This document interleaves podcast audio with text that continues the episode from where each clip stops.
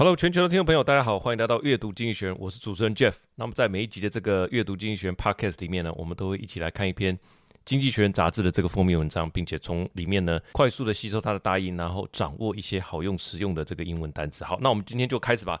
今天的这一集呢，是在讲以巴的这个冲突持续，但是和平不是没有机会。今天是以巴冲突的第六十五天。所谓的和平，就是在这边讲的，就是两国体制哈，two-state solution。它现在等于把它画上一个等号，这个不是没有机会，但是它就像是停在一个布满弹孔的这个墙壁上的一只彩色的蝴蝶一样。这个彩色的蝴蝶呢，两边的翅膀分别呈现出以色列跟巴勒斯坦两国的国旗的图案。它究竟能不能能不能翩翩飞舞？从这个它停在这个墙壁上是看不出来，它旁边都是弹孔嘛。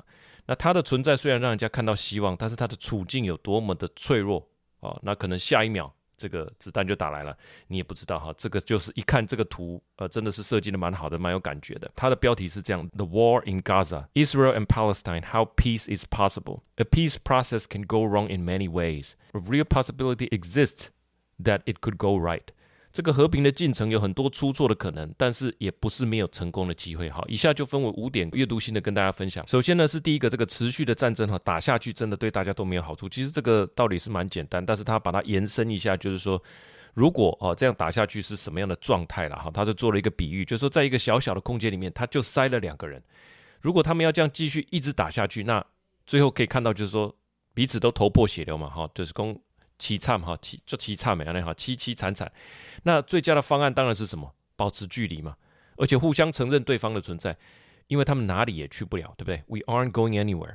那继续打下去的这个永久战争就叫做 perpetual war 哈，就是一个这个词是 P E R P E T U A L，perpetual war 这个词就是无止境的战争，它指的是一种持久的战争状态，它没有结束的条件哈，他们并没有办法去任何的地方。那怎么办呢？就是这边归你，那边归我嘛。最后一定是变成说我们要彼此共存，因为空间就是这么大，而里面又有两个人哈。那继续打下去会怎么样呢？呃，其实就是巴勒斯坦他的一个他最有力也最悲伤的武器了哈，就是他非常惨绝人寰的这种老弱妇孺的伤亡哈。其实对巴勒斯坦的人来讲，这个可能是他们最有力的武器。这个确实我在读这些文件的过程里面，之前也发生过哈，就是他来攻击，他也知道你会报复。那你来报复，那国际的媒体所报道的就是这些非常凄惨的画面。对于一个没有资源的人来讲，或许这就是他的一个他的一个策略，也是有可能哈。他意思当然是说这个只会更凄惨而已。那对强者以色列来讲，其实他对别人施加暴力，对他有什么影响吗？其实任何一个国家，它的资源都是有限的，同时它也会带来这个民族的伤害，也是很直接的哈。我去查了一下。以色列的经济实力其实不错哈，但是根据以色列的他自己的报纸叫做《经济学家报》，他说，如果跟哈马斯对抗八到十二个月，就是一年，以色列的损失将高达两千亿以色列袭克，哈，它一个很特别的一个钱的符号，好像上面一个 more，下面一个 for，然后交叉在一起这样哈，大约是台币一点六兆，相当于以色列百分之十的 GDP 啊，一成的 GDP 是很高的。这个还只是乐观估计啊，不考虑其他阿拉伯国家的加入战局。那我们当然知道，以色列它是一个以经济知识为主的国家嘛，哈，它在二零二三年的 GDP 排名，全世界排名是二十九。台湾给大家猜一下，台湾是排名多少？台湾排名二十二。我说台湾其实做得不错。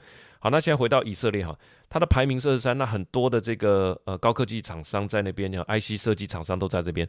但是这个当然不代表它不会受到实体战争的影响。你说啊，知识经济它可以远端办公，事实上当然不只是这样，它要增加它国内的维安嘛，哈，所以它在两千年的时候有呃巴勒斯坦这个大起义叫做 Intifada，I N T I F D A D A，呃 Intifada，它在两千年的这个第二次大起义，以色列就花费了数十亿美元的安全成本，它的军援没有错，美国有军援它，哦，那政府。呃，美国的这个大规模的军援，这个是免费的哦，他直接给他武器，不是用买的，直接给他。但是你很多的安全设施也是自己要去打造嘛，这是要花你的钱。那第二个，好，这是政府支出会排挤嘛，排挤你本来其他的政府支出，这是一定的，因为钱就是这么多。第二个，地区变得更不安全，很很简单啊，你要去旅旅游嘛，根据以色列。中央统计局今年前九个月，就是到这个十月七号爆发这个冲突之前，它有三百万的游客，已经接近疫情前的水准哦。那以色列也是蛮值得观光的一个地方，对不对？它有这个地中海的海岸，我相信它的城市也是很先进的。那里面呢，有三百万，里面有八十万的美国呃美国人在里面哈，算是非常亲近，或者说很多在美国的犹太人吧哈。那现在当然是趋近于零啊哈。那投资和旅游业都是下降的。那上一次这个 Intifada 造成以色列的失业率达到两位数哦，很多的。那这一次啊，我想很多的以色列人去，不论他的工作是什么，C CEO 也好，是城市设计师也好，他投入军旅，只要你变成军人。在经济学的分类上面来讲，你就不是劳动力，你根本是从民间人口转为现役军人。现役军人就是他是一个受监管的，他不是呃不是在民间的就对了哈，他是受监管的，那根本就不计入劳动力啊。所以这个就是对经济面的影响，绝对会带来冲击。刚刚所讲的第一个是投资啊，第二个是政府的支出，第三个是从业人员的劳动力，这个绝对不会说啊，我的呃这个。以色列的经济就是一个，我就是一个呃知识经济，所以我完全不受到这些影响。因为打仗呢还是透过以色列人去打，所以当然它会对经济带来影响。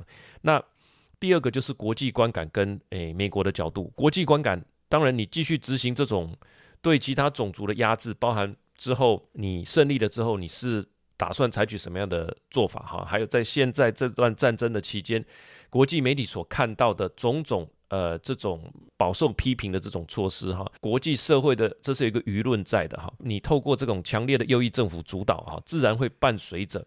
对新闻的控制，对司法的控制，你可能对内部来讲，你要类似维稳的那个概念的哈，那我们当然就是要多一点控制。对外来讲，你的民主排名绝对会往后掉。那其他的民主国家，他可以去拜访你，跟你握手，但是最后也一定会跟你讲说，你我觉得你哪边要改进哈。所以其他的民主国家还能义无反顾的跟你站在一起吗？这个各国领导人会不会怕自己国内的舆论炸锅啊？国内也有很多巴勒斯坦的移民啊，那。再加上这些同情巴勒斯坦的，这个国内也会变得动荡不安。那请问谁愿意去冒这个风险？好，它的内文是这样说的：Against a vastly superior Israel army, the Palestinian most powerful weapon would remain the death and suffering of their own people. Israel's fate would be woeful too, if it wants to be a flourishing modern democracy 哈。蛮呃直白的一段话，就是如果你想要成为一个繁荣啊并且进步的民主政体，这个东西你的你。继续这样子做，其实你就呃跟那样的目标背道而驰了哈。第一段他当然是讲说，呃，这个继续打下去对大家都没有好处哈。这个以色呃巴勒斯坦会变得更惨。其实以色列其实你也会面临一个国际处境，还有这个国际声援都会风向都会慢慢转变的。再加上对经济会带来可能带来十趴的这个影响哈，那个是非常大的。好，那第二个就讲到和平了嘛哈。第一个重点，但是大家不是没有尝试过和平协议哈，这个。一直以来都一直有尝试哈，那我刚好在写这个的时候，其实心里有个疑问哈，为什么美国会在这个联合国安理会投下反对票呢？美国的说法我就去看了一下，他说这个停火协议本身并不具备有真正和平的契机，好，那现在只是一个贸然停火，会让对方重整旗鼓，埋下下一场冲突的这个机会哈，他就说这个意愿很重要。是否具备一个 durable peace 的一个条件，指的就是说双方，也就是巴勒斯坦跟以色列有没有想要跟对方共存的这个意愿？哈，这个意愿很重要。那呃，细数过去的几次的这个和平协议，就方案而言，其实它的内容列的是非常详细，做了很多的安排哈。但是根据我读到的资料显示，其实很多的方案，他这个手也握了，资料也签了，照也拍了哈。他差不多几乎就是在每次会议结束，大家返国的时候，领导人已经开始策划下一次的冲突了。为什么会是这样？当然就牵涉到哦，我们后面会讲到他彼此的意愿跟这个条件是不是条件是不是公平的问题哈。但杂志就来数算说，这种两国体制就是所谓的和平方案。这个方案其实存在这个世界已经快要一百年了，因为它这个是一九四七年的那个两国方案哈，就是联合国的一个决议来做一个起点。那在那之前主要是一个冲突。那嗯。其实你算一算，现在已经二零二三年了，从一九四七到二零二三，其实也也真的快了哈。主要就是说，双方现在还深陷在这场战争哈，这种强烈的冲击当中。那尤其双方已经对于这些年来很多的这种战争跟和谈都感到厌倦了哈。他们认为这个和谈只是延缓和平的到来，而不是真正对于这个和平有所帮助了哈。刚刚讲这个和平嘛哈，他内文是说，But how to get there? Israel are still reeling from the rape and murder of October seventh.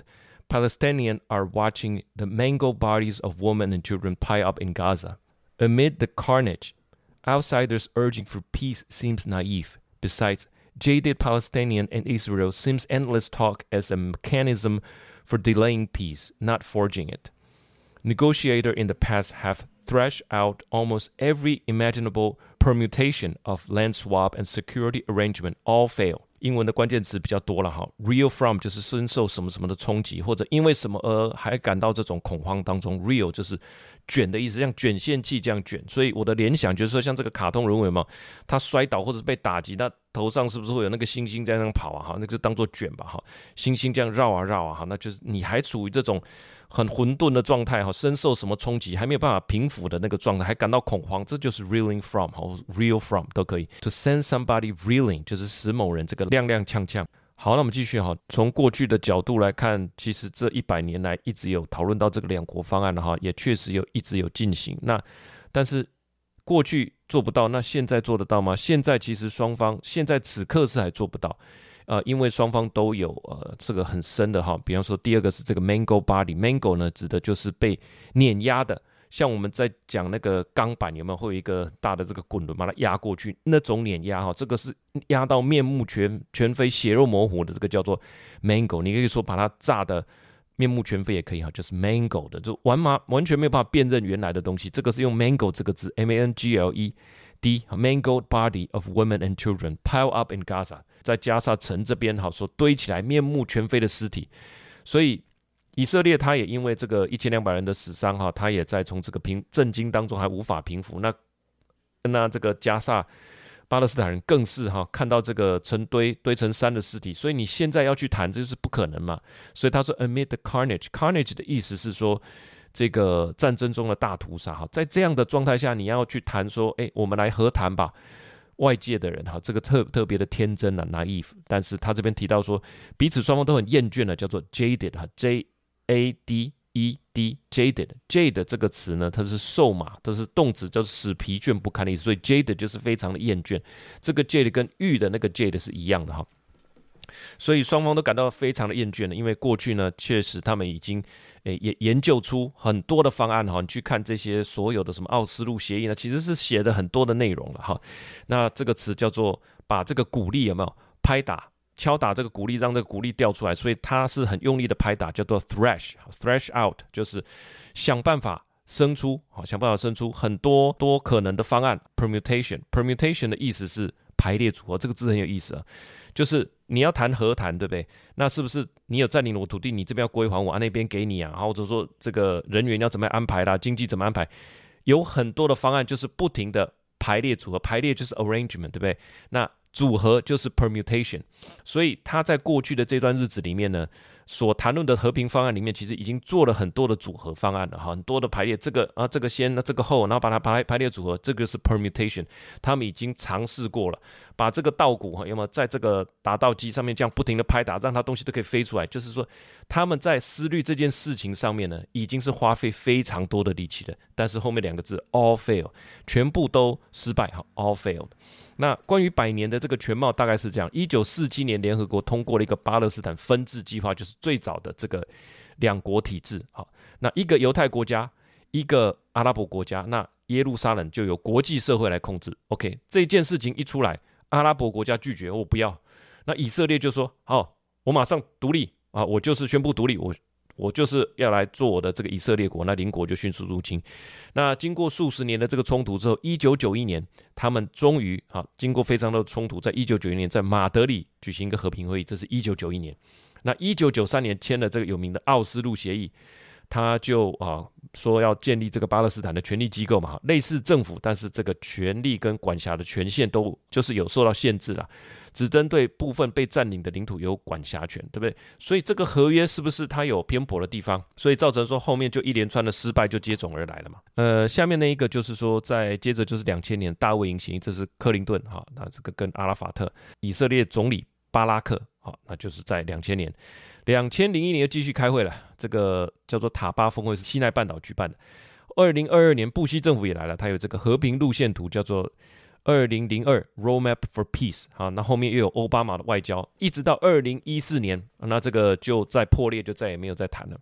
所以你可以看到，从一九四七年这样一路一路走来，哈，到今天已经二零二三年了，那将近七十六年了，哈，七十六年的这个大家的努力都是感觉都是没有什么成果了，哈，那但是大家不是没有努力哦，所以刚刚讲的第一点就是说，再打下去不行。第二点讲的说，那要和平，我们也努力过了，七十六年来，如果杂志是说把它看成一百年好了，哇，一个世纪的努力啊。那第三点就要讲新的机会在哪里？为什么他会这么说呢？两个重点，一个是说领导层换血，第二个是阿拉伯世界。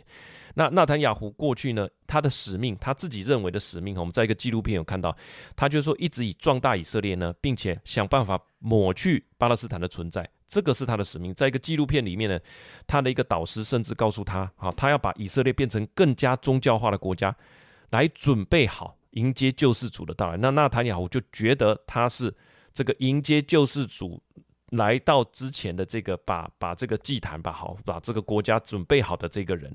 那我想这就是一个语言的力量啊！哈，这个他的导师这样告诉他嘛，好像说你跟一个小孩子跟他说啊，你很棒，你跟他讲一万次，他大概就深信不疑。当然也就会因此产生力量，也说不定。那根据最新的民调显示呢，这个纳坦雅胡他的下台前的日子屈指可数啊。这个杂志也是写的蛮直白的了哈，这就是他的语言。那根据十一月份公布的这个民调。大多数的以色列人有七十六趴的人希望他下台哦。当然，民调你也可以说民调，台湾对民调不陌生哈。各各家的民调，你你基本上有非常多的民调了哈，不是说只有一个可以参考。那至少其中那个民调是说七十六趴的人希望他下台。那如果现在举行选举，他所属的政党集团哈将会失去目前在议会以色列议会里面一百二十席里面所拥有的三十二席的一半哦，所以他大概就会变成只有呃十六席。另外一点就是说。呃，这个是对于他的，我们在讲他这个人的 credit 嘛，哈，他自己是觉得，哎，我就是要来帮助啊，这个以色列哈，能能够来迎接我们的这个救主。那但是他在现实的这个政治里面，哈，他民调也好，哈，他大家的预估也好，觉得说，哎，很多人就叫你下台啊，你的政党可能也不会得到那么大的支持。另外一点，针对纳坦雅胡来讲，就是说他上台是以什么作为保证？他是保障以色列的安全作为诉求，等于说这个是他上台的理由。选民是这样相信他的。那结果，二零二三年的十月七号的这个攻击，很显然打破这个承诺嘛。不管你做了什么，你是总理，对不对？你有掌管这个摩萨德的这个情报机构，你有军队啊，你有各方面的东西可以运用。以结果论，你就是失败的。那如果我是以企业来讲，我以这个我请你 CEO 来，当然是要保证公司的成长，你给你很多年的时间，结果你营收下滑，股价又大跌，然后那结果论来讲，这个你本来就是全铺盖走路哈。对于这个哈马斯呢，哈马斯的这个呃。政党的党纲哈就写的，我就是要消灭以色列嘛。那所以现在的结果呢？以消灭以色列的目的当然是说我来争取我们巴勒斯坦人的这个跟福祉嘛，对吧？这个是政党是存在是为了服务人民的。那现在的结果呢？他死了一万六千人了，在我们上一集的时候，他大概好像四五千人啊、死亡，那现在是一万六千人，的数字飙高啊，而且跟以色列受伤的是不成比例。那不止加萨城被夷为平地哈，那这个这个医院被攻击了哈，唯一的面包店据说也也毁了。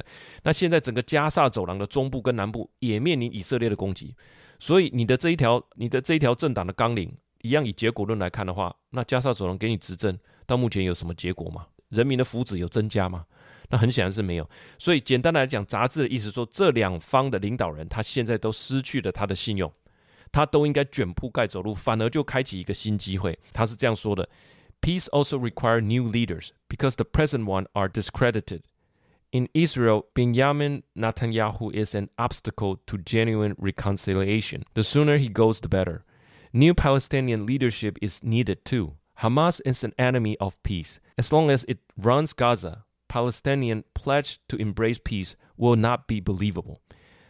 On the West Bank, Abbas, who runs the Palestinian Authority, is corrupted, ossified, and lacks any democracy legitimacy。好，这边几个关键词哈。第一个是这个呃 discredited，哈，就是说你已经失去信用了哈，大家已经不信任你们了，包含纳坦雅胡，包含这个哈马斯的政权。只要有这个哈马斯在呢，要和解就非常的困难。这个 reconciliation 哈，R E C O N C I L I A T L reconciliation，这个是只要你存在，那这个和解就很难进行嘛。那他讲到这个阿巴斯哈，这个就是约旦河西岸的这个巴勒斯坦的这个组织哈，他觉得他是这个保守僵化的啊的这个词叫做 ossify，它是钙化的，好像骨化、钙化、僵化的，它腐化、贪腐，然后又钙化哈，这是很糟糕。那同时他也是他也没有经过，他是选举已经很很多年以前了，他已经失去一个合法统治的正当性了，所以这三方的领导人根据杂志的说法都失去领导的正当性，所以。这就是呼应到刚刚第二点，和平确实过去都尝试过了哈，但是现在有一个契机，那就是这三方的领导人都失去人民的信任。这三个如果都下台，诶，搞不好可以翻过新的一页哦。好，那就进入到第四点，如果真的要呃有一个和平，那我们要汲取和平的协议的这个教训。两个教训，第一个是细节以后再谈，第二个是美国主导。好，我们看先看第一个细节，和平进程通常我去看的哈，都是分成好几个 phase，第一阶段、第二阶段、第三阶段，对不对？其实。呃，大部分的协议也都是这样，看起来是非常的合理，但是通常会把难解的问题放到最后面，好像说喝就 dim on day 这样，其实是延后处理，都放到最后，但是这个时间一拖长，又起冲突了哈，哪边又起冲突，哪边又汽车炸弹了，就会让那个情况变得不可收拾。这个就是第一个呃教训哈。如果你要汲取教训，那就是说早期就要有一些东西出来啊，就比方说商务的啦，哈，工作签证的啦，经济方面的一些具体内容，这个是大家。活着都是为了面包嘛，所以从呃经济上面的、商务的、工作签证的、工作的，我们先用面包好这个东西先丢出来，让大家觉得说这个是我们的生活有保障，生活会受到改善。那以色列要的就是他要感觉到他是安全的嘛，那让巴勒斯坦人。觉得说我们商务上是有保障，也让以色列觉得说安全是有保障，这个东西要先丢出来哈。那有点像鲍尔所说的 front end loading 的那个味道了哈，就是先把这些东西具体的先丢出来。好，那另外呢，当时在奥斯陆协议以及后来的协谈，大部分美国都是主导者哈，但是他们对于以色列施加压力，对以色列施加压力的这一块，他们其实是心有余心有余而力不足哈，因为以色列能够在美国的国会啊，能够号召、能够动员、能够凝聚非常强大的支持。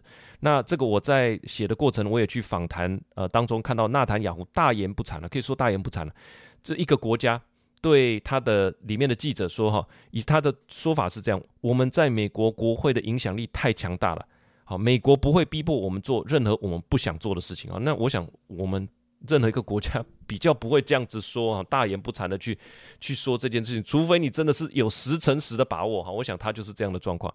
那所以呃，美国作为主导者，但是事实上，美国的角色受到他国会的制约，国会又受到以色列包含呃很多的议员呐哈，或者是说对这这个政商名流啦，还有银行家啦哈，商业界。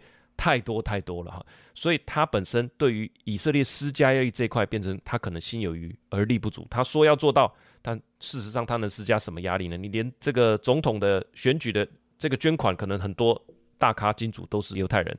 那所以这一次阿拉伯应该扮演决定性的角色，这是杂志的观点哈。那川普时期谈成了一个亚伯拉罕协议嘛，这个是很好的一个开端。那有几个阿拉伯国家承认了以色列，这个就是中东基于贸易与繁荣。而非意识形态的啊、呃，所展现的一个成果。简单的说，就是我们之前提过的 pragmatic 务实的这个字的啊，务实这个字的意思，就是回到亚伯拉罕协议，那能不能在那一个共同的基础上去往前走？那只是这一次应该由阿拉伯世界来推动跟塑造这个新局面。那一旦中东自己的这个和平跟繁荣的蓝图出来哈，它自然可以形成一个宇宙嘛，自然形成一个区域的重心啊，那。这个就是杂志的一个看法了哈。好，那我看一下内文，他是这样说的：Under Oslo, America was the sponsor, but it struggled to exert pressure on Israel, which can muster formidable support in Congress. This time, the Arab world should play a decisive role. Under the Abraham Accord, negotiated during the Trump administration, several countries recognized Israel. That was part of the vision for the Middle East. Based around trade and prosperity rather than ideology。最后的这一句最棒哈，他就说这个亚伯拉罕协议，他是他共同的祖先呐、啊，也是这个一神论的这个创始者，就是亚伯拉罕，他是犹太教、基督教跟回教共同的祖先，他血缘上也是他们共同的祖先，就是亚伯拉罕这一个人哈，圣经里面的一个人物。那这个亚伯拉罕协议，当然就是川普跟他的这个女婿 Kushner 啊，还有这个。以色列的总理纳坦雅胡，还有这个一些呃中东的其他阿拉伯国家哈，所共同签订的，那就是一个起点。那他说这个 This was part of a vision for Middle East based around trade and prosperity rather than ideology，就是说不是只有 ideology，不是只有宗教。那事实上，我们把眼神呃把这个精神放到这个繁荣的商务啊区域的繁荣上面，那这就是一个很大的一个转变。希望。可以朝这个方向去走。好，那这边的词就是关键词，就是个 master 哈，M U S T E R，不是这个 mustard，不是 mustard 哦，mustard 有一个 D 啊，M U S T R D 那个是芥末哈，M U S T M U S T A R D 是 mustard 是芥末，M U S T E R 是召集的意思，就是说。以色列有办法召集与动员他们在国会的影响力。好，好，那下面一个词是这个 play a decisive role，就是扮演关键角色。阿拉伯国家应该来扮演关键的角色。好，第五个重点，和平虽然有机会，但是它的窗口有限。哈，怎么说呢？为什么又要讲？刚刚不是讲有机会吗？三个人都走，应该讲到说一个呃非常好的机会。事实上也不是哈，他要回过头来讲，机会是有限的。为什么？因为以色列的这个反巴勒斯坦的右翼势力，它依然是很强大的。好，这个之前有一集有写过这个以色列的右倾的形象哈，那这也是纳坦雅胡上任主要理由，因为他联合了这些右翼的小党组了一个联合政府。这个态势，这个态势指的是说右翼强大的这个态势估计不会改变。那一旦这一届的政府，如同刚刚所说，有七十六趴的人希望他下台，假设他真的下台了，虽然没有人确定他会不会下台，那假设他下台了，那呃这个国会的态势其实没有改变。OK，那新来的这个。呃，政府的领导人，他可能有一次的机会。那一次的机会是说，因应这一次的事件造成以色列的不安嘛？那可不可以采取一些呃创新的做法，或者说采取一些呃跟纳坦有不一样的做法，来确保以色列的安全呢？在这样的时空背景之下，他就可以去谈两国的方案啊，有可能可以去谈两国方案。但是呢，这个时间拖一久。很可能又回到政党合作啊，还是以国会，因为他们的这个内阁是需要国会行使同意权的，所以还是看他国会里面的态势是什么来决定他施政的方针，所以大概就只有一次的机会。好，那上一次经济学人就讲到这个以色列右倾的倾向，他的正统教派叫做 Orthodox Judaism，好，这个势力也越来越强大。那这个是以色列的部分，那巴勒斯坦呢？巴勒斯坦它其实。也没有那么简单哈，就算你真的选出一个新的领导人，那首先必须面对的就是阿巴斯哈，他们整个这个利益团体哈，他就是习惯可能在每个 deal 里面都得到得到好处嘛哈，这个就是你要面对这一群人。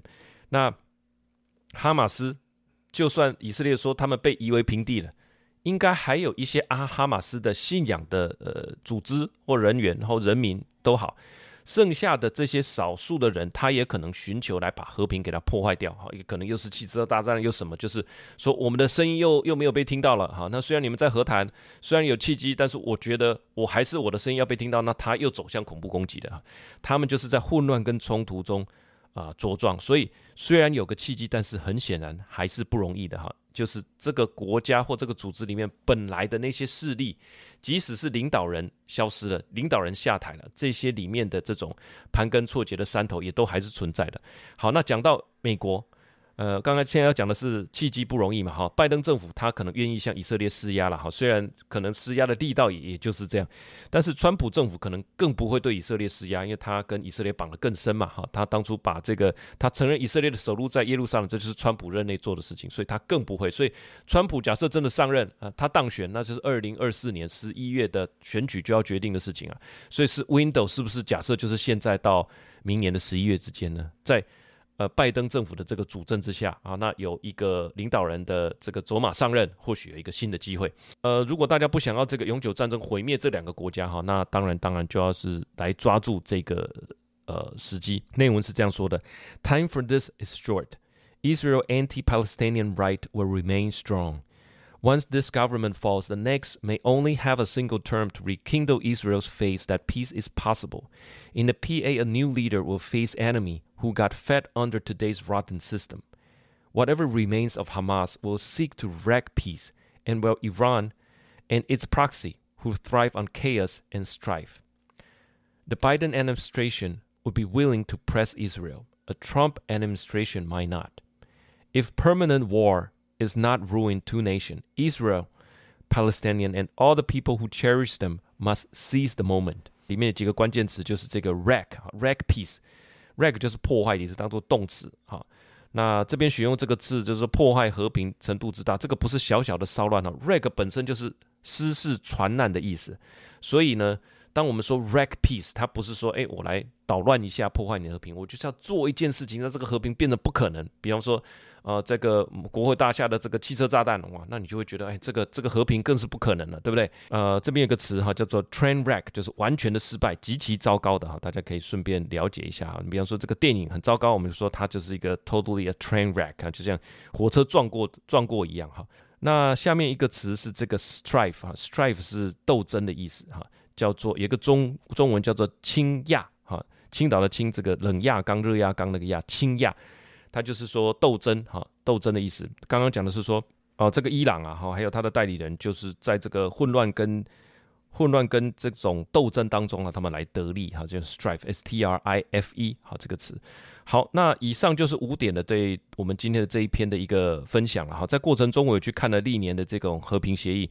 那呃，为什么后面会失败呢？其实都很类似。它的类似点就是说，我真的签了，虽然你可以不签，但你选择签了。签完之后回到自己的国家，又觉得说确实不妥，有不可接受之处，我无法执行。哇，那这个也让我对和谈有一个重新的认识。虽然我签了，虽然大家都拍手，呃，都这个合照了，也握手了，但是觉得不可行呢。后来其实又又产生这么大的问题，所以我我觉得川普所说的 “No deal is better than bad deal”，我觉得是非常好的。那可以不签就不要签了。签了，然后大家在这边好像说徒劳无功，我觉得反而是更差的状态哈。那奥斯陆协议里里面有一段是关于以色列在屯垦区不能继续扩张的这个条款，那以色列的总理他也签了，那后来就跑来跟美国的将军说，哎，这一条确实无法执行啊哈。你想想，屯垦区的房子怎么可能不扩张啊？那你要让这些怀孕的这个以色列的妇女，她肚子里的小孩将来出生了要住在哪里？我就是有很多这样子的说辞。虽然你签了，但是最后你又觉得反悔了哈。这就让这过去的七十六年的变得好像徒劳无功这样了哈。杂志谈到了这个中东和平的契机跟这个迫切性，或谈到了亚伯拉罕协定，我觉得是呃机会是存在的，但是我觉得回过头来这个不是做不到，可能是意愿的问题哈。比方说阿拉伯国家他呃看到以色列将陷入战争，他会不会想要趁机渔翁得利呢？有可能啊。纳坦雅胡他面临下台的声音，他会不会把战事扩大呢？再把美国拉进来呢？那巴勒斯坦的算计，就像刚刚所说的，他们他们就是透过这种挑衅而导致的报复，导致巴勒斯坦的伤亡，来重新获得一些呃主导权，或许是这样。那这个就是大家呃各怀鬼胎吧。这就呼应到一开始的那句啊，和平不是没有机会的，但是这个机会的契机是非常。最后一个想法就是关于这个自我审查哈，在写这份文章的同时，美国也爆发多个校园的冲突哈，那很多的校长还被叫到这个国会去出席听证会。那根据调查显示，我这边也附上这个调查哈。他说，美国的学术界在讨论以色列跟巴勒斯坦冲突的这个话题的时候，有百分之八十二会自我审查。自我审查这个字，它其实不是正面的，就是 self censorship，就是我要讲这句话，我要三思，它不是三思而后行而已。自我审查就是说，这个东西我要呃自我注意我的言论，免得说出来的话导致了这个不幸的后果。这个叫做。Self-censoring 哈，这个一直以来它不是 self-censoring 不是一个正面的字了哈。那在台湾早期。白色恐怖确实也有这个言论自由的问题哈，那里写歌写文章都要自我审查。后来郑南榕先生他牺牲自己的生命替我们争取言论自由。那现在在民权东路的巷子里面有一条巷子叫自由巷哈，就是就是以他的这个事件来来命名，以他的牺牲来命名。那近代我们在台湾当然就相对享有言论自由的这个东西，对我们来讲这个跟空气一样，要我们自我审查任何的言论那个是不可能的。如果你讲的东西是没有根据的哦，那你没有查证过的。那自然有一堆网民哈，会会帮你会矫正你了哈。那所以我们谈的东西都是呃，至少我们都有查过资料的哈。那我想在讲这个自我审查这一块，我就特别有一个有感而发吧哈，就是犹太人的这个祖先亚伯拉罕，他这个一神论当他里面提到说要敬畏神，这个神来是要让人家认识真理，因为这个真理会让你得到自由哈。那我就从那做个联想哈，自我审查严格说起来，它不是自由的一种了。好，对以色列的批评。很容易就变成反犹太哈，anti-Semitism，就是以色列好像都没没没供给的对了哈，不能批评他，那批评他你就是说哦，那你就是这个欺压犹太人，就是 anti-Semitism。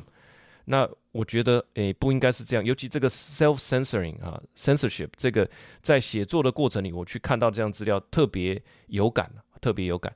那他们的势力是非常的强大哈，他的那我想这个就不用再赘述了了哈。当然，我们诶，这个国家也好，企业也好，这些电子公司哈，我们在商言商啊，再大的公司，在这些国际议题里面，也只是小船一艘而已哈。凡是牵涉到国际议题，那我们还是怎么说，步步为营嘛哈，千万小心再小心呐。我觉得把钱赚进口袋哈，才是真正的王道。这些国际的议题，我们可以有自己的想法，我们可以讨论哈。但是，当你在对外的时候，其实诶，这些国际议题，我们都要非常谨慎的来处理哈，千万不要这个。处于跑进去这个交战的双方当中了哈。好，以上就是我们这一集的这个阅读型经济学。那有整理五点的这个阅读心得跟我们自己一点小小的想法分享给大家。那今天呢，有一个比较大的 update，就是说现在是十二月十号嘛，哈，那我们现在在整理的就是今年从二零二三年年初的第一集到现在十二月的啊集数，那里面我们都会提到几个关键字。那关键字其实蛮有意思的，我在写的过程里也会发现说，哎，这个字好像出现过，可是好像又有点忘掉了。好，所以我觉得单字它，嗯，它会不同的、不停的出现，但是我们自己如果能够加强，诶，复习它的这个频率，我觉得帮助会很大。所以我们会把这些所有的关键字整理起来，哈，用类似像电子书啊，或者是一个文档的这样的方式，那啊，包含例句啊，哈，包含我们也希望加入声音的部分，那把。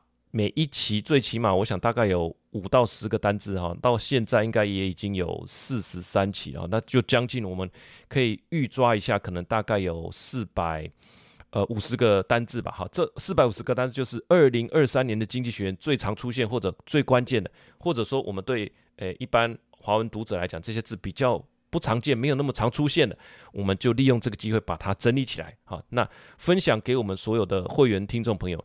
那也欢迎啊，你是这个节目长期的听众，很谢谢你的收听。好，那我们可以加入我们的会员来享受这样的一个我们准备给会员的一个呃文稿。以上呢就是我们这一集的阅读经济学。喜欢这个节目，我们就下个礼拜见了，拜拜。